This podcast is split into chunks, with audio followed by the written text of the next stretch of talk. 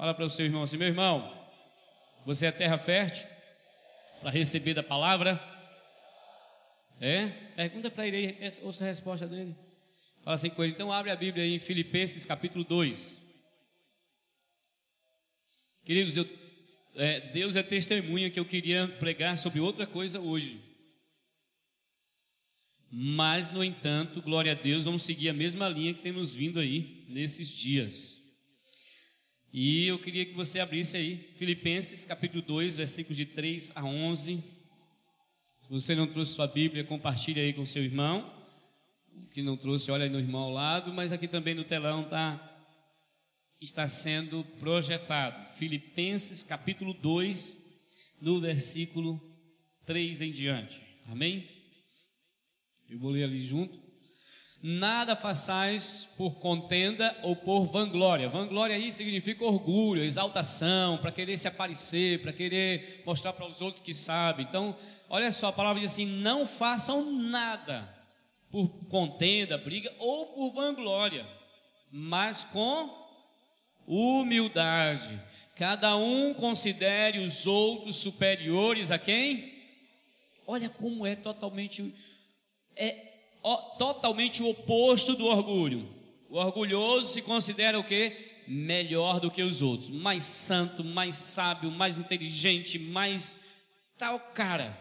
É aquela frasinha, não é? Se todo mundo fosse igual a mim, o mundo estaria muito melhor, né? A pessoa se sente o tal. Mas aí a, a palavra nos diz aqui que cada um considere, pode voltar lá, cada um considere os outros su, superiores a si mesmo. O que, que você faz quando você encontra alguém que é superior a você? Trata com desdém, de qualquer jeito? Não. Trata com honra, respeito, cuidado. Amém? Então, cada um trate os outros, é no trato, é na maneira de falar, é na maneira de tratar, na maneira de corrigir, na maneira de estar juntos. Tratar com honra, com respeito, cada um considere. É, é considerar, é saber que ele é maior que você.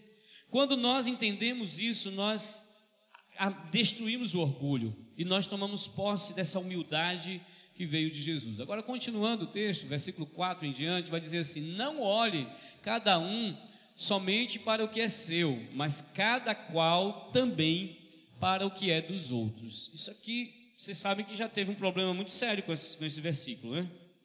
O camarada foi preso, e eu não sei se é realmente verdade, mas me contaram que que foi assim, o camarada ouviu a palavra, leu na Bíblia, esse versículo, Filipenses 2,4, foi preso, porque estava roubando as pessoas, e aí o delegado perguntou para ele, vem cá, o que foi que aconteceu? Porque você fez isso, você é um camarada. Não, eu li na Bíblia, que era para fazer isso. Que não era para considerar cada coisa só, somente, não era para considerar, é, não era para olhar somente para o que é meu, é para olhar para o que é dos outros, e aí eu fui olhar. Verdade, e disse que foi verdade mesmo.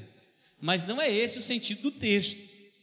O sentido do texto está dizendo que a gente deve cuidar uns dos outros, deve honrar uns aos outros. Você não deve ficar preso no seu próprio, olhando para o seu próprio umbigo, no egoísmo da vida. Você precisa olhar e atender às necessidades dos outros. Agora, preste atenção nesses versículos. Tende em vós aquele sentimento, porque sentimento aqui não é questão somente de emoção. O termo aí é mentalidade. O termo aí na palavra é pensamento. O termo ali que significa não apenas o sentir, mas o agir, uma atitude de coração. Tende em vós a mesma atitude. Vamos falar juntos? Tende em vós aquele mesma atitude que houve em Cristo Jesus. Agora, olha a ação de Jesus, o qual, subsistindo em forma de Deus, não se considerou igual a Deus, coisa que ele se deveria se devia aferrar, aferrar mas esvaziou-se a si mesmo, tomando a forma de servo, tornando-se semelhante a ele, semelhante aos homens. Pode passar. E achando na, e achado na forma de homem, humilhou-se a si mesmo, tornando-se obediente até a morte e morte de cruz. Versículo 9 agora.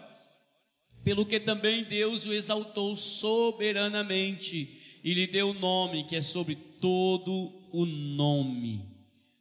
para que ao nome de Jesus se dobre todo o joelho do céu, dos que estão nos céus, na terra e debaixo da terra. E toda língua confesse que Jesus Cristo é o Senhor, para a glória de Deus Pai. Observe que Jesus ele se humilhou, ele era o próprio Deus, se fez carne, e a Bíblia diz que mesmo que ele se humilhou, ele ainda se esvaziou de si mesmo, tomando a forma de servo. E o próprio Jesus disse que ele não veio para ser servido, mas para servir e dar a sua vida em resgate de muitos. Queridos, quando nós falamos sobre o orgulho e entendemos que o orgulho está impregnado na própria natureza humana, carnal, caída, que o orgulho teve uma origem, o orgulho veio do céu, o orgulho surgiu no céu. Isso é para nós estarmos alertas, porque se no céu o orgulho pôde entrar, e através de Satanás, lá no jardim no Éden, entrou e contaminou a natureza humana. Nós só podemos ter, nós só podemos ter o remédio para esse parasita terrível vindo do céu também, através de Jesus. Então Jesus veio na natureza humana e na natureza humana também Jesus trouxe nele o remédio, a humildade dos céus. O reino de Deus é pautado em humildade. Não é a humildade que as pessoas normalmente entendem, que é pobreza, que é escassez. Não, não, não. Não é isso.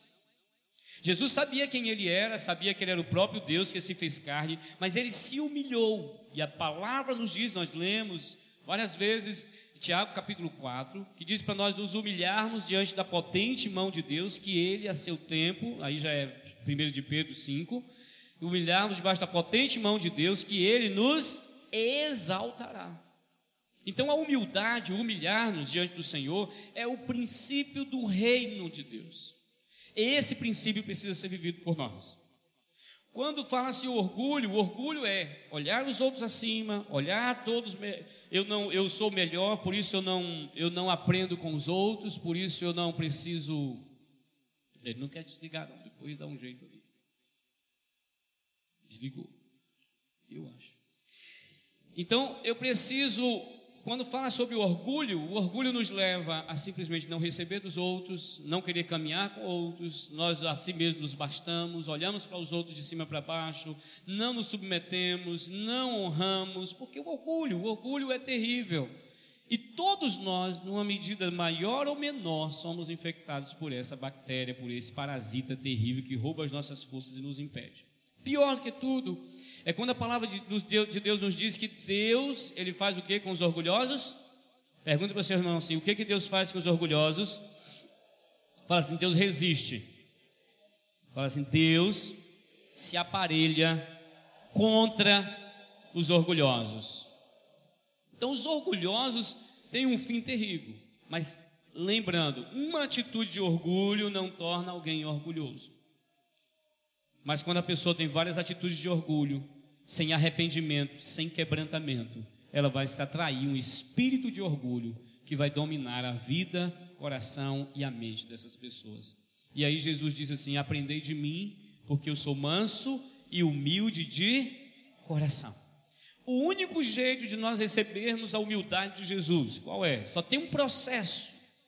Primeira coisa, foi o que nós vimos semana passada. Primeiro, nós precisamos reconhecer que existe orgulho na nossa vida.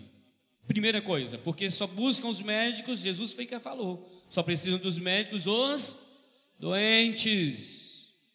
Mas como é que a gente vai reconhecer uma coisa que nos cega? Porque o orgulho nos cega, o orgulho nos impede de enxergar quem somos verdadeiramente em Deus, nos engana para nos achar que os outros são piores do que a gente e que nós estamos por cima. Então, o orgulho nos cega na nossa identidade e, pior ainda, nos impede de receber a identidade que Jesus nos deu lá na cruz. O que, é que nós precisamos fazer? Nós precisamos ouvir o Espírito Santo e ouvir as pessoas que nos amam o suficiente para apontar para a gente e falar assim: ei, isso aí é orgulho, você precisa deixar isso na sua vida. Essa atitude é uma atitude de orgulho. Então, quando a gente entende que tem orgulho, Aí a gente vai entrar no desespero santo, dizer assim: Deus, eu não quero isso para minha vida, porque eu não quero ser resistir, eu não quero que o Senhor me resista, eu não quero que o Senhor se aparelhe contra a minha vida. E a gente precisa continuar, queridos, continuar sempre fazendo aquilo que Jesus disse: se alguém quer vir após mim, negue-se a si mesmo, tome cada dia a sua cruz e me siga. O que é se negar a si mesmo? O que é morrer? É morrer para o seu eu, para o ego. O orgulho está aí, no ego, no nosso eu. Eu faço, eu posso, eu consigo, eu sei, eu entendo, eu isso, eu aquilo outro, eu, eu, eu, eu, mas eu. Morre! É o único jeito. Mas só que a gente acha que enquanto a gente estiver lutando contra o orgulho, entenda que você não precisa lutar contra o orgulho. Nós precisamos reconhecer que tem orgulho em nossas vidas. A gente precisa entender que a solução vem de Deus, mas a gente precisa entrar num desespero santo e dizer assim: Deus, eu não quero isso para minha vida. Jesus, me socorre. Somente quando a gente entende num desespero santo de que a gente precisa se livrar do orgulho e o único caminho é se rendendo, humilhai-vos perante a potente mão de Deus que ele vos exaltará. O exaltar de Deus, é preciso entender aqui, queridos. O exaltar de Deus é termos uma vida de humildade. Sabe como eu entendia esse texto? Eu vou me humilhar diante de Deus, porque se eu me humilhar diante de Deus, aquelas pessoas que ficam querendo me humilhar, eu vou me exaltar diante delas. Cá para nós, não é assim que a gente pensa? Não, agora eu eu tô, tô mal, a vida financeira, não sei o quê, mas vai ver, vai ver, vai ver. Eu vou me humilhar porque Deus, Deus vai me exaltar, vai me fazer grande. Como é que Deus exaltou Jesus? Dando um nome acima de todo nome. Mas o nome de Jesus se dobra todo o joelho nos céus e na terra. Amém? Mas é o de Jesus. E o que, que acontece quando é que a gente é exaltado? Quando a gente morre em Jesus. Porque em Jesus nós reinamos. Mas nós só reinamos em Cristo quando nós morremos em Cristo. Esse exaltar de Deus é justamente isso. Jesus nos exalta, Deus nos exalta quando nós morremos em Cristo, morremos para o nosso eu, nós nos rendemos diante dele e falamos assim: Jesus, é só pelo Senhor. Sabe o que é morrer em Jesus? É entregar, render seus sonhos a Jesus, sua vida a Jesus, seus projetos de vida a Jesus e depender exclusivamente de Jesus. Irmãos, é muito simples eu falar isso. Mas é muito mais importante a gente compreender, receber no espírito e parar para pensar: o que é que tem na minha vida que é o meu eu que ainda está vivendo? São as minhas ideias, minhas opiniões, meu jeito, meu achar, eu acho isso, eu acho aquilo. Eu estou falando aqui para nós, Primeira Igreja Batista em Guaratinga, para você que está aqui visitando que já serve a Jesus, você que ainda não serve a Jesus, não tem uma aliança com Ele, primeiro passo para você fazer uma aliança com Jesus é quebrando também o orgulho. Porque você vai dizer assim: Eu não posso me salvar, eu preciso de Jesus. Tudo no reino de Deus, na obra de Deus, no crescimento no reino de Deus, depende de, num processo contínuo, nós irmos morrendo para o nosso eu, para o nosso orgulho e vivendo cada vez mais para Jesus. Então, nesse processo, eu reconheço o orgulho, eu reconheço a minha incapacidade de vencer o orgulho, eu passo a depender exclusivamente do Senhor Jesus, e aí Jesus me exalta. Qual é a exaltação de Deus? Fala para seu irmão assim: a exaltação de Deus, eu morrer para mim mesmo e ter a vida de Deus. É aquilo que Jesus disse. Se você amar a sua própria vida, vai perder. Mas se você perder a sua vida por amor de mim, você vai ganhar a vida. Esse perder a vida é a morte do eu, é a morte do orgulho, é a destruição do orgulho em nossas vidas. Então a gente precisa entender isso aí. O caminho da humildade é o remédio para o orgulho, é o caminho da humildade, a humildade que vem dos céus através de Jesus. E nesse processo a gente vai considerar os outros maiores que nós mesmos. Isso na prática aperta o negócio. Mas quando a, a, a, a exaltação, porque Jesus sempre pregou isso, irmãos, a vida dele foi a essência disso. Ele, o próprio Deus se fez carne, habitou entre nós, nasceu de uma mulher, teve todo o processo de crescimento em humildade. Depois ele disse assim: O filho do homem não veio para ser servido, mas para servir. E ele ainda disse: Se alguém quer ser o maior entre vós, que seja o que? O servo de todos. Mas talvez você olhe assim e fale assim, pastor, isso é impraticável. É, é impraticável. Na força humana, no braço humano, na vontade própria, é impraticável. A, a, a, nosso, o nosso, a nossa vontade própria, o nosso ego, não pode matar o ego. Porque se pelo meu esforço, pela minha dedicação, pelo meu jejum, pela minha oração, eu pudesse vencer o orgulho por mim mesmo, o orgulho estaria cometendo suicídio e o orgulho não se suicida. Tá? Ele precisa ser sacrificado.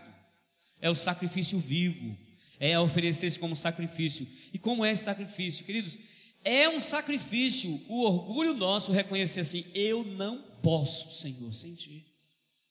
E se render no desespero santo de buscar, falar assim: Deus, Transforma, me transforma. Se o Senhor não me transformar, eu não vou prosseguir. Se o Senhor não me transformar, a coisa vai ficar feia para o meu lado. Eu preciso de transformação. Eu preciso que o Senhor mate esse orgulho dentro de mim. Me mostra. E como é? Você não vai fazer nada? Você precisa fazer. Qual é, o, qual é a nossa parte nesse processo?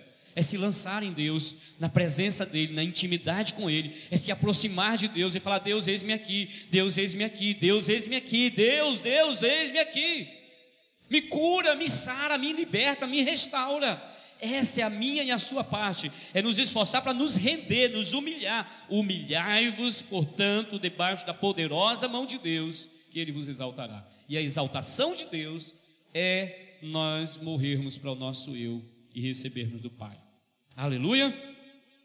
Agora, quais são as atitudes em nossas vidas que demonstram uma vida de humildade? O que, que a humildade faz? O que, que ser humilde para Deus? Esqueça essa ideia de, oh, eu passei fulano mora numa casinha tão humilde. Esquece isso, amados. Humildade não é simplesmente você não ter as coisas. Jesus tinha tudo. Tinha ou não tinha, irmãos? Hã? Tinha tudo. Era o mais humilde. Ele disse assim: Aprendei de mim, que sou manso e humilde de coração, natureza. É a natureza de Jesus entrando na nossa natureza. A humildade de Jesus não é a aparência apenas. Não, não, não. É um entendimento de espírito, de seu, do seu ser, morto para si mesmo e vivo para Deus. Agora, a humildade nos faz reconhecer, em primeiro lugar, também os limites, fala assim, limites do nosso chamado e da nossa atuação. Você já viu aquela pessoa que faz tudo? Ah, fulano, isso aqui assim, eu sei fazer. Sabe aquilo? Eu também sei fazer.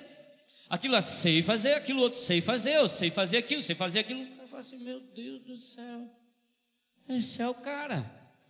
E ele se acha o cara, porque ele sabe de tudo.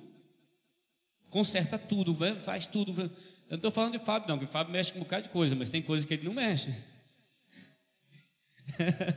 e não vou falar para ninguém que ele deixou dois fios juntos lá que estava dando curto-circuito essa semana lá no, na torre de oração. Não falo para ninguém. Brincadeira, Fábio. Mas olha só.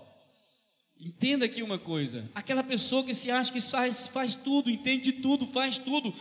Entenda aqui uma coisa, sabe, no reino de Deus, tem gente, não, eu faço isso, eu faço aquilo outro, eu faço aquilo outro. Tem um episódio, tem duas coisas muito interessantes, não só pelo menos dois que se destacam. Primeiro, o rei Uzias. O rei Uzias teve o quê?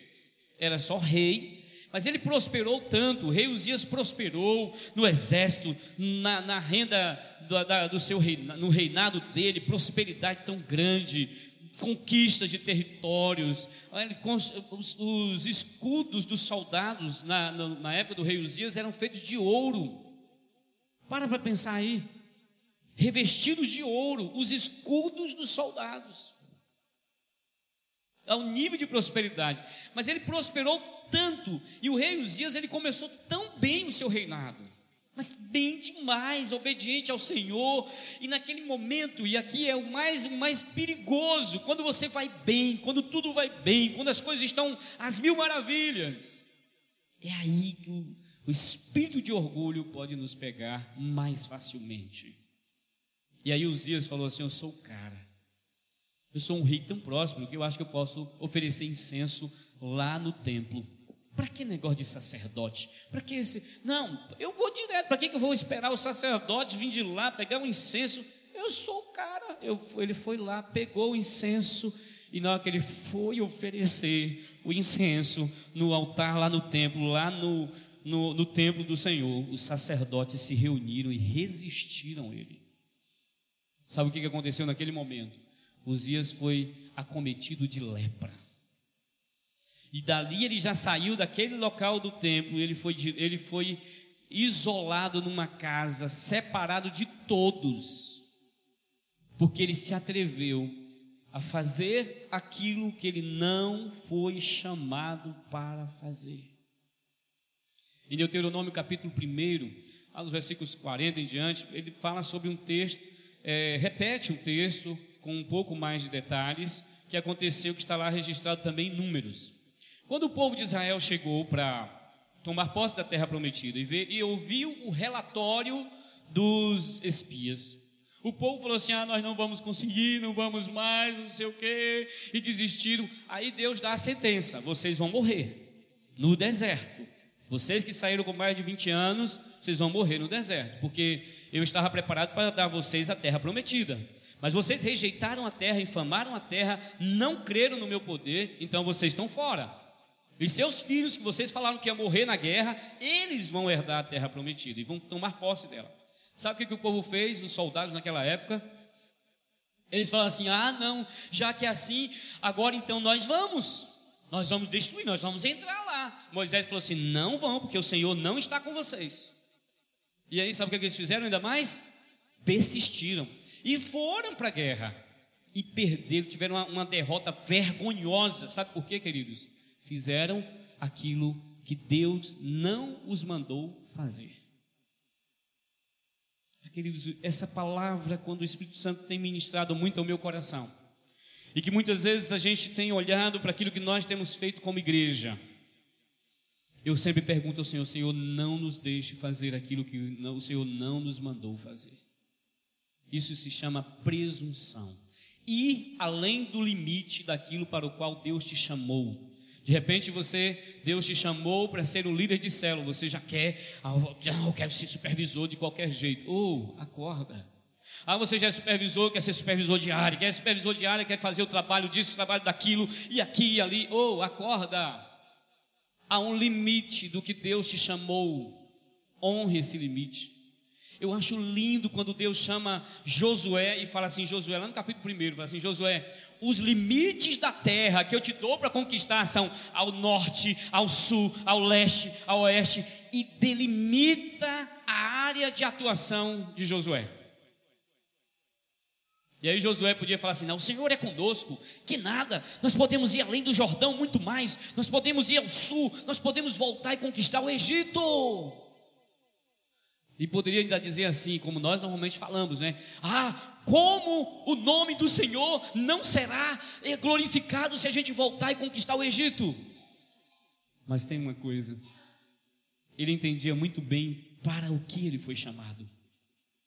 E ele se contentou, foi grato a Deus pelos limites que Deus impôs ao seu chamado, à sua atuação e ao tempo de conquista.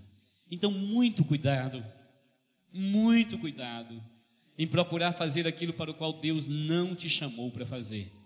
Mas também, muito cuidado, cutuca seu irmão assim, muito cuidado em tentar fazer o que Deus não te chamou. Agora olha pro, pro, de novo para ele e fala assim, mas também tenha muito cuidado em não fazer, em retroceder, em fazer aquilo que Deus já te chamou para fazer. Amém? Então seja forte e corajoso, seja forte e corajosa, seja humilde e entender que há limites na atuação para a qual o Senhor nos chamou para fazer. E em todos os níveis, em todas as áreas da nossa vida, entenda qual é o chamado de Deus, entenda qual é o propósito de Deus para a sua vida, amém, amados? Não viva de qualquer jeito, não viva de qualquer maneira. Filhos de Deus, nós fomos chamados para viver ouvindo a voz de Deus, sabendo qual é a nossa identidade, para o que Deus nos chamou e vivermos aquilo que o Senhor nos chamou. E isso nos fala também, quando nós falamos sobre nossa esfera de atuação, nós precisamos aprender na humildade do Espírito Santo a ajudar uns aos outros no corpo de Cristo e entender a interdependência. Deus me deu uma área de atuação, que nessa área de atuação eu vou abençoar o meu irmão que já tem uma outra área de atuação. Você já parou para pensar se eu fosse me esforçar para querer aprender a tocar violão, teclado? E sabe qual é a maior dificuldade ainda? Tocar e cantar. Sério? Vocês acham assim porque vocês não sabem da situação. E você sabe porque veio que misturar os três ainda, tocar, cantar e pregar. É. Não quero ser igual o pastor Cardoso, porque o pastor Cardoso ele toca, ele canta e ele prega. Pense um desastre que seria isso na minha vida. É. Para mim até que nem tanto. Agora imagine vocês. Então se contente com aquilo que o Espírito Santo tem dado para você. E viva nos limites do chamado que Deus te deu. E faça com excelência aquilo que o Senhor te chamou para fazer. Amém? Segunda coisa, a humildade nos faz considerar o valor e o dom dos outros. Eu já estava falando sobre isso. Nós vimos considerar os outros superiores a quem? Hã? E onde é que é essa consideração? É somente falar assim: poxa, ah, meu irmão Ryan, você, Rian, você é muito melhor que eu, você é melhor que eu demais, rapaz, que é isso? Aqui, ó, quem é melhor que eu? Não, não, não. É uma consideração interior. Não é só o blá blá blá de falar e blá blá, não, não, não. Considere o outro superior a você mesmo. Quando você for lidar com ele, entenda isso no seu íntimo. Entenda isso no seu coração. Então você vai lidar com ele com honra, com respeito, com alegria, com cuidado. Esse é o princípio de uns aos outros no corpo de Cristo nós entendermos. Essa humildade em considerar o valor dos outros nos leva também, sabe o que? Nos submeter a um discipulador, a uma discipuladora. Porque é muito fácil a gente querer, ah, eu, eu queria que fosse fulano de tal meu discipulador, minha discipuladora. E aí Deus, por meio da graça dele, que quer moer o nosso orgulho, aí Deus fala assim: quem vai te usa o seu líder de célula e fala assim: quem vai te discipular é fulano, que a gente já sabe, né, irmãos? Discípulo não escolhe discipulador, amém, amados? E se esmaga a gente, queridos. Quer ver das, um dos princípios que mais amassam e tritura e vira faz, coloca para secar e faz pó do nosso orgulho, discipulado. Discipulado. Porque cá para nós, você chegar para alguém, comedor de feijão igual você, para Deus não, para Deus é fácil você abrir, Deus, eu fiz isso, aquilo, outro, e chora e resmunga de um lado para outro, oh Deus, ah, tá, amém, glória a Deus. Aí Deus fala assim: Eu te perdoo, mas você precisa de cura. Não é? E lá em Tiago 5,16 vai dizer o quê? Quando nós confessamos uns aos outros para sermos o quê? Sarados. É para confessar o quê? As culpas. Perdão vem de Deus, amém? E também da igreja. Porque Jesus disse lá em João 21, para a igreja, para os discípulos, a quem vocês perdoarem os pecados serão o quê? Perdoados. E quem vocês retiverem os pecados serão o quê? Retidos. É por isso que a gente precisa passar pela, pela cidade e começar a abençoar. Deus abençoa aqueles que estão naqueles bares, abençoa aqueles da, das bocas de fumo, Deus abençoa esses políticos desonestos. Jesus abençoa, liberta, transforma. Eu libero sobre eles libertação e cura. Mas aí a igreja prende e amarra. Que a igreja vai assim, não vai, aqueles ali não vão se converter nunca. Essa cidade é difícil, aquela família ali é difícil. Ah, minha família, minha família é difícil demais, é difícil. Sabe o que você está fazendo? Retendo os pecados. Nós precisamos liberar perdão. Libere perdão, declare: minha família é perdoada pelo poder do sangue de Jesus, minha família é perdoada. Esses que estão aí vão ser libertos, transformados. É assim que a gente libera o perdão de Deus. Mas voltando para cá, nós somos, nós somos perdoados por Deus e nós liberamos cura. O corpo de Jesus é quem cura, através de quê? Confessai as vossas culpas uns aos outros para serdes curados. Tiago 5,16. Agora, meu irmão, você chegar para alguém assim e falar assim: De novo eu errei. Eu pequei de novo, ó, baguncei o coreto. E aí você fala, aí você fala com o seu discipulador, com a sua discipuladora, mas aí tem aquele problema, né? Olha aqui, ó. O orgulho, e pensa um trem resistente. Você pensa, já pensou numa coisa bem resistente? Bem resistente. Você mata uma cobra, ela fica. O orgulho é igual cobra. Você tenta matar de um jeito. Se você pegar uma cobra e você bater só no meio, o que, que vai acontecer? Hã? O que, que vai acontecer? Ela cai fora depois, vai embora. Enquanto você não esmagar a cabeça e esmagar bem esmagado, ela não morre. E o pior, né? Quem já ouviu aquela história? E se você matar uma cobra mal matada? o que que ela vai acontecer, irmãos? Ela vai ficar te esperando. E a gente já ouviu, eu já ouvi cada história, que ela fica seca, seca, seca, seca, seca, te esperando para te matar. Por isso que muita gente deixa a cobra embora sem nem tocar nela, mas eu não vou nem tocar. Ela vai embora, que se eu matar a mal matada aqui, ela vai me pegar depois. É assim ou não é? Orgulho do mesmo jeito. Só que no orgulho a gente não tem tanta essa preocupação. Como é que a gente mata o orgulho no discipulado? Como é que a gente apenas bate no meio, confessa pela metade, se justifica? É, mas eu fiz isso porque fulano fez isso, porque por isso que eu agi assim. Eu errei, mas eu só errei por causa disso, por causa daquilo, por causa daquilo outro, por causa daquilo outro, por causa daquilo outro. Ou seja, de uma certa forma, só dá umas machucadinhas assim, basta daqui, e, e, e o orgulhão sai. Continua vivo. É. Mas quando a gente pega e fala assim, ah, eu errei por causa da minha descaração, porque eu não vigiei, porque eu realmente fiz errado, porque e eu preciso de ajuda aqui, ora por mim, repreende mesmo, eu, tô, eu não estou aguentando não. Eu quero mudança, eu quero restauração. O arrependimento verdadeiro. Só, e outra coisa, se precisar confessar de novo a semana que vem, faz de novo. Ou seja, caiu de novo, confessa de novo. Até o dia que seu discipulador vai olhar para você assim, e aí você pode ouvir aquela palavra. Se eu soubesse que uma surra te dava jeito, eu te dava. É, eu já ouvi essa palavra. A pastora Neuza Tioca olhou para mim e falou assim: Se eu soubesse que uma surra de vara te dava jeito, eu te dava uma surra agora.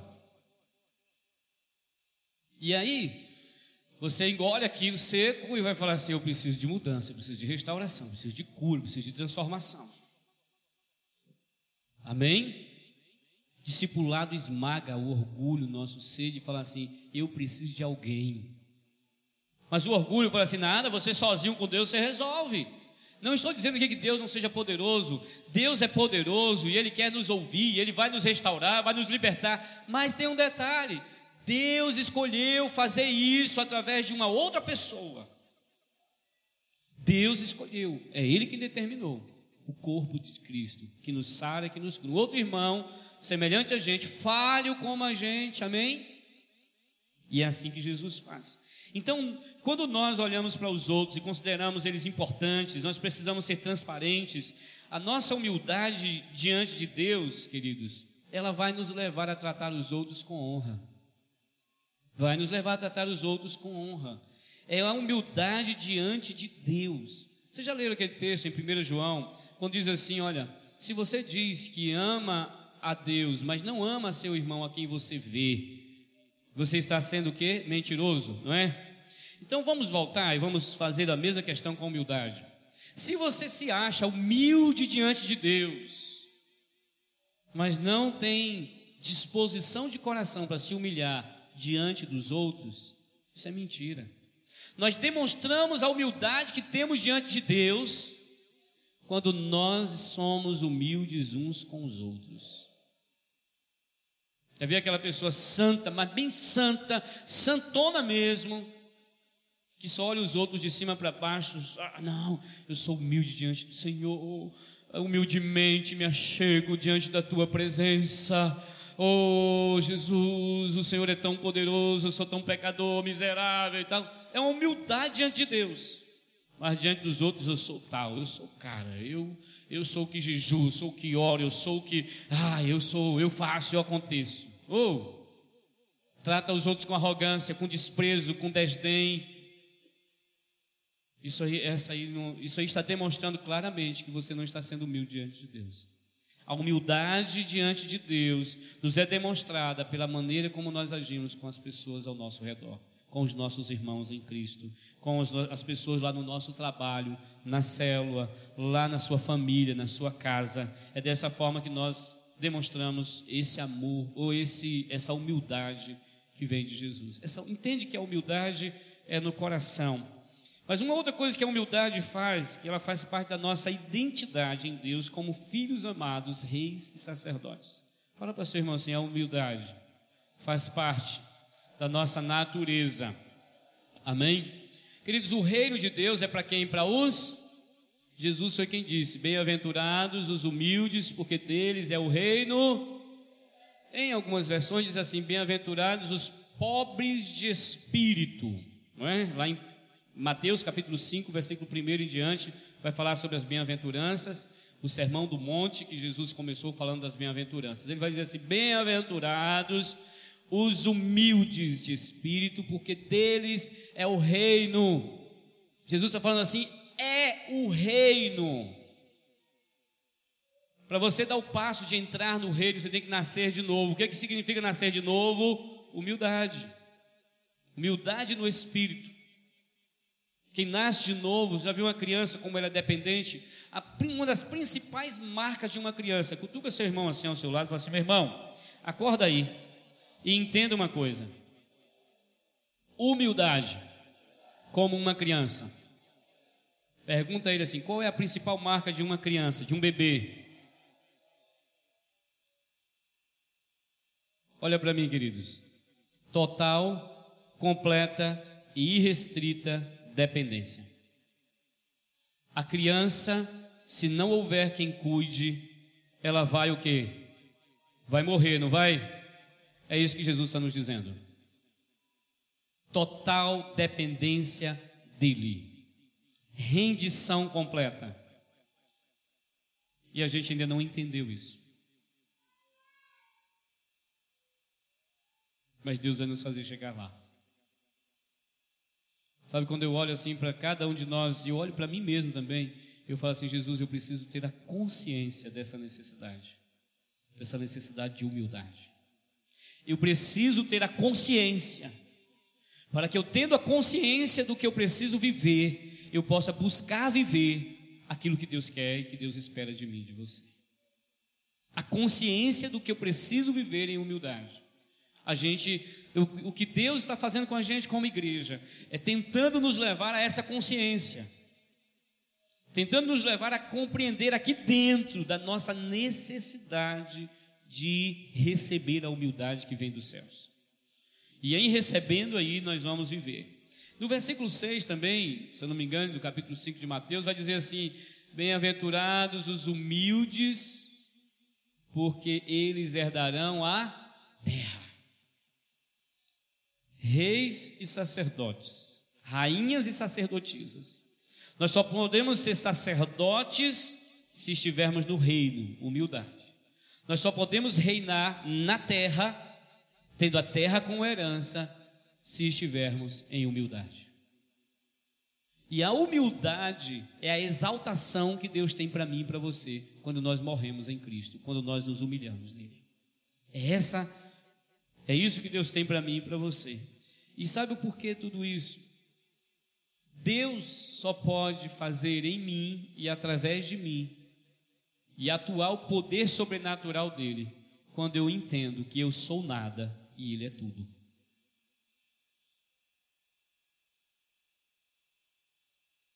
Deus só pode operar o poder sobrenatural dele em mim e através de mim para alcançar outros, quando eu tiver a consciência de que eu nada sou e que eu libero através de mim e em mim para que ele seja tudo. Porque enquanto eu e você nos acharmos que somos alguma coisa, Deus não vai ter espaço para em mim, através de mim, em você e através de você, ser instrumento para tocar outras vidas. Enquanto em nós mesmos, em nosso entendimento, em nossa razão, em nossas habilidades, em nossos dons e talentos, acharmos que somos alguma coisa, Deus não pode nos usar como Ele quer. Porque nós nos achamos alguma coisa. Mas quando nós falamos como Paulo que não eu, mas a graça de Deus em mim, quando falamos para o Paulo assim, não eu mais vivo, mas Cristo vive em mim. Quando falamos como Paulo que entendeu isso e falou assim, não é quando estou fraco aí que eu sou forte. Não é a fraqueza diante do pecado, não, amém, irmãos? Cuidado aí. É quando eu sou fraco no que eu posso fazer de mim mesmo. Quando eu abro mão da minha vontade própria e digo, Jesus, é o Senhor quem pode fazer. Então, enquanto eu e você não entendermos que somos nada e que Deus é tudo, nós não abrimos espaço para que Deus seja quem Ele é, o tudo que Ele é, na minha vida e através da minha vida. Mas uma coisa que é muito interessante que a humildade ela tem um teste. Olha para seu irmão assim, tem teste para a humildade. Olha, eu vou repetir de novo para a gente não, não, não confundir as coisas, irmãos. Essa palavra, a da semana passada, a da outra semana e a das outras semanas, e as que vocês vão ouvir ainda, não é para você julgar os outros, é para você julgar você mesmo. Porque a gente tem uma mania orgulhosa por sinal, né? Muito orgulhosa por sinal, de receber uma coisa tão boa que é para mim. E eu falar assim: não, eu não preciso. Quem precisa é meu líder de célula. Quem precisa é meu supervisor, meu pastor, esse que está pregando aí, ele é que precisa ouvir isso. Eu não. Eu acho, eu acho que Deus só está falando para o pastor Wilton. Os outros, a gente está mandando para a gente porque, não sei porquê, mas a gente é uma pessoa, uma igreja tão humilde. Não é? Ou, cutuca seu irmão e fala assim: acorda, essa palavra é para mim. Amém? E eu não vou te julgar por ela, mas julga você mesmo. Então, essa palavra é para nós. Mas a humildade é testada. Você quer ver um teste para a humildade, um teste de fogo para a humildade? Para você perceber o quanto de humildade, o quanto de Jesus está em você. Quem aqui já foi acusado injustamente por uma coisa que você não fez e te acusaram, e como dizia o pessoal antigamente, juraram de pé junto que era você? Quem já foi acusado de alguma coisa assim? Ô oh, glória, como dizia o pastor Adeilson, ô oh, glória! oh, qual foi a sua reação? Como você reagiu? Como você reagiu? Como você reagiria quando, alguém, quando você reage quando alguém pisa no teu calo? Como você reage quando você é corrigido quando você está certo? Hã? Raiva injustiçado. Que ódio. E outra coisa que dá raiva é ódio, viu? É, dá uma raiva. E aí o cara, a pessoa fica com ódio, com raiva, porque foi corrigido injustamente. Vocês já olharam para a vida de Ana? Ana, mãe de Samuel. Um cara que todo mundo de Israel sabia que os filhos dele faziam as maiores barbaridades. O cara que o sacerdote Eli, que sabia que era beberrão, glutão, gordo, velho, estava lá encostado na coluna do templo, acho que estava meio cochilando. E a irmãzinha está lá, orando, e numa angústia de espírito, numa, numa angústia de alma, angustiada, pedindo um filho a Deus, e querendo sair daquela humilhação, querendo sair daquela coisa. Vem o cara de lá para cá e olhou assim e foi lá. Sai daqui, eu acho que ele quase falou assim: sai daqui, você que está bêbada. Ah, uma hora dessa você já está bêbada, mulher. Para com isso. Ela olhou: não, meu senhor, é a minha amargura de espírito. Olha que atitude de humildade. E aí onde está o grande segredo. Os humildes serão exaltados. Agora, sabe o que, é que diz a palavra ali? Deus dá o que? Graça para quem? Deus dá o que? Graça aos humildes. O que é graça? Aquilo que eu não mereço. A graça é para os humildes. A graça de Deus é um tipo de planta que só, só sobrevive no terreno da humildade. Palavras de Andrew Murray, que viveu no século retrasado. Ele viveu de até o século passado, melhor dizendo também, que ele viveu de 1800, 1828 a 1914. E nós vamos estudar uma apostila dele sobre humildade depois. No Tadel, no discipulado, todos nós vamos aprender. Mas primeiro quem vai receber essa porção será a intercessão, os intercessores, um e dois, ministério de louvor, depois liderança de céu, supervisão, todo mundo, todos nós. Mas que bênção de Deus. Mas sabe o que é interessante, queridos? Nós precisamos aprender que quando somos pisados, quando somos humilhados, e aqui o grande teste para você entender, para eu entender, olha aqui, o quanto do veneno de Satanás, do orgulho, está no nosso coração, e o quanto da humildade de Deus já tomou conta de nós. Quando somos injustiçados, corrigidos de forma errada, quando somos contrariados em nossas opiniões e ideias então preste atenção. Quando o marido fala assim: Foi você que fez isso, não foi eu, não. Foi você que fez, foi não. Como é que você reage? Com raiva? Com ódio? Justificativa? Devolve com a mesma moeda? Qual é a sua reação? A nossa reação nessas situações. Como foi que Jesus fez? Ou oh, Jesus diz o que? Aprendei de mim. Sou manso e humilde de coração. Como foi que Jesus fez? Diante do tribunal, diante de Pilatos, acusando Jesus disso, daquilo outro, e acusando Jesus de tudo quanto é lado. E foi o que Jesus fez? Não sou eu. Eu aprendi uma tática, não sei se é humildade, não, eu acho que não é muito resquício de orgulho. A minha tática seria, e eu peço a Deus, Deus, eu estou achando que não é, não é humildade, isso é orgulho mesmo. Não está falando comigo. É, alguém está falando, falando, ah, fulano está falando mal de você, eu falo assim, mas quem é? Não, é fulano que está falando mal de você lá nos bares, lá não sei onde. Fala assim, sim, mas quem é fulano? Ah, é fulano, você conhece. Tá bom, mas não está falando comigo. Errou o endereço. É sério. É exatamente isso. Isso aí. É orgulho também. É. Porque a verdadeira humildade entende que está falando com você mesmo, mas você já morreu para isso. Você já morreu. Então, entender que nós morremos em Cristo é o que vai nos proteger de dizer assim: eu já morri com Jesus, a minha reputação, o meu orgulho, tudo com que, pelo que eu me orgulhei, eu me orgulho, não é para mim, eu já morri com Jesus, amém? Essa é a atitude de humildade. Ignorar apenas, fazer desdém, agir com deboche, não é esse o caminho da humildade, é orgulho ainda. E Deus não quer melhorar você. Fala para seu irmão assim: Deus não quer melhorar você. Ele quer te transformar. Porque pessoas melhoradas não entram no reino de Deus. Só entra no reino de Deus quem nasceu de novo.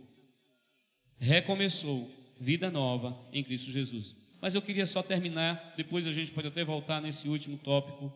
Mas, para mim, uma das questões mais profundas. Se você achou que todas as outras eram profundas e interessantes, eu queria te dizer essa última questão, que falou muito dentro do meu coração. Dentro do meu coração. Somente quando entendemos a consciência de humildade, nós recebemos o amor incondicional de Deus. Por quê, pastor? Você pode me perguntar, por quê? Por que, que eu só recebo o amor incondicional de Deus com humildade? Porque enquanto estivermos vivendo na raiz do orgulho, contaminados pelo esse parasita terrível, nós vamos querer sempre merecer o amor de Deus, porque o orgulhoso quer sempre fazer alguma coisa para merecer algo. E enquanto eu não chegar assim e falar assim, eu não posso merecer o amor de Deus, é uma coisa que eu não posso merecer. Ele é incondicional. Deus nos eu amo ao Senhor porque ele nos amou primeiro. Jesus morreu por todos nós peca, por todos nós quando éramos ainda pecadores, injustos.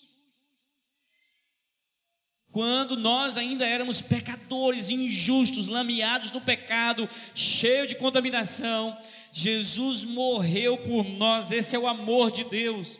E enquanto eu não me humilho para falar assim, Jesus, eu não posso fazer mais nada para que o Senhor me ame mais. E, querido, a profundidade desse amor de Deus nós só podemos viver, vivenciar e experimentar quando completamente o orgulho é esmagado. Porque tem uma questão, a gente começa a julgar os outros e a gente quer exigir dos outros. Não, Deus vai te amar quando você for certinho, quando você fizer o que Ele manda. Deus já te ama. Ele te ama incondicionalmente. Agora, esse amor de Deus é para nos resgatar da lama e falar assim: ei, sai daí porque eu te amo. A graça de Deus não é uma graça para nos deixar, não. Deus é um Deus de graça, eu posso continuar do mesmo jeito. Oh, a graça de Deus é para nos tirar daí da lama do pecado e falar assim: oh, vem para cá, você é filho, você é filha, eu quero te transformar, quero te restaurar e quero ver você cheio da minha presença. Essa é a verdadeira humildade quando nós recebemos esse amor incondicional e não só recebemos. Segundo passo, transmitimos esse amor incondicional. Essa é a verdadeira humildade. Quando nós atingimos o nível de falarmos assim, Jesus, o Senhor é tudo e o seu amor é tudo na minha vida, e eu quero esse amor, e eu sei que eu não preciso fazer tantas coisas para eu merecer esse amor, eu sei que eu não preciso viver e, e, e eu não vou jejuar para merecer esse amor, eu não vou apenas fazer algumas coisas, eu não vou andar certinho só para saber que o Senhor me ama. Não, eu já sei que o Senhor me ama, e porque eu sei que o Senhor me ama e eu recebo esse amor incondicional eu vou fazer o que alegra o teu coração, porque eu recebo do teu amor. E não apenas isso, eu estendo esse amor a outras pessoas. Eu não vou olhar para elas pelo que elas são agora, pelo que elas estão fazendo agora. Eu vou investir na vida delas, vou orar pela vida delas, eu vou buscar ao Senhor pela vida delas, enquanto elas estão sendo o que elas ainda são. Mas eu creio que Deus vai transformar. Fecha seus olhos. Eu sei que Deus tem tratado em nosso coração e Ele quer tratar muito mais. O que o Espírito Santo tem falado para mim é que Ele precisa formar em nós uma consciência de humildade. Um coração manso e humilde como o dele. E isso vem através do quebrantamento. Humilhai-vos, pois, diante da potente mão de Deus, que Ele vos exaltará. Esse exaltar de Deus é matando o nosso eu e nos fazendo, nos transmitindo a vida dele.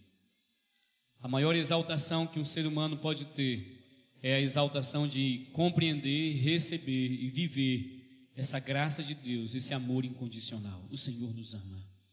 E a humildade é a porta, é o caminho pelo qual nós recebemos o amor do Pai.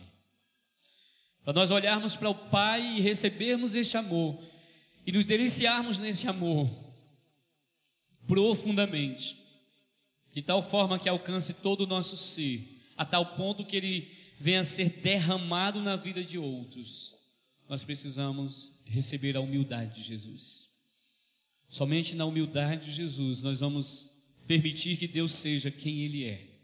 Nós vamos permitir que o Senhor seja o tudo que Ele é e manifeste o sobrenatural dele em nós e através de nós que nós possamos observar através dos testes da humildade o quanto da humildade ou do orgulho estão em nós. Espírito Santo nos ensina cada vez mais, vem restaurar em nosso ser, vem nos direcionar com poder e graça. Espírito Santo nos torna conscientes dessa enfermidade, dessa epidemia terrível, nos faz conscientes cada vez mais dos caminhos, do caminho que precisamos trilhar para vivenciarmos a verdadeira humildade que veio dos céus através de Jesus.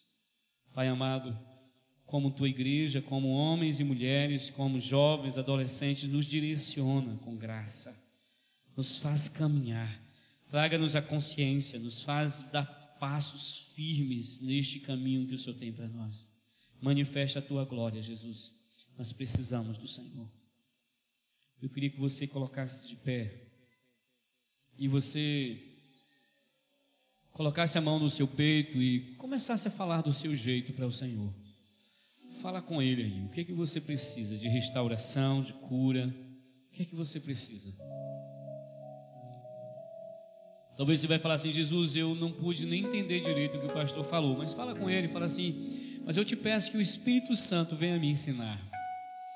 Talvez você fale assim, não, mas eu recebi a palavra, mas eu quero, Jesus, eu, essa palavra ainda está na minha mente, eu preciso dessa palavra no meu coração, no meu espírito, eu preciso dessa palavra é, dentro de mim para trazer a vida, eu quero receber essa palavra.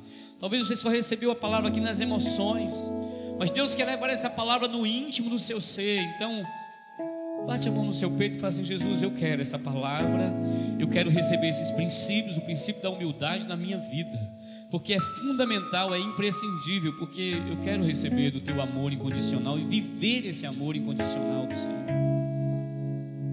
Papai, continua, continua ministrando o nosso coração. Abençoa cada um dos teus filhos que estão viajando, aqueles que estão, ó Deus, se divertindo, aqueles que estão com a família, aqueles que estão, ó Deus, descansando.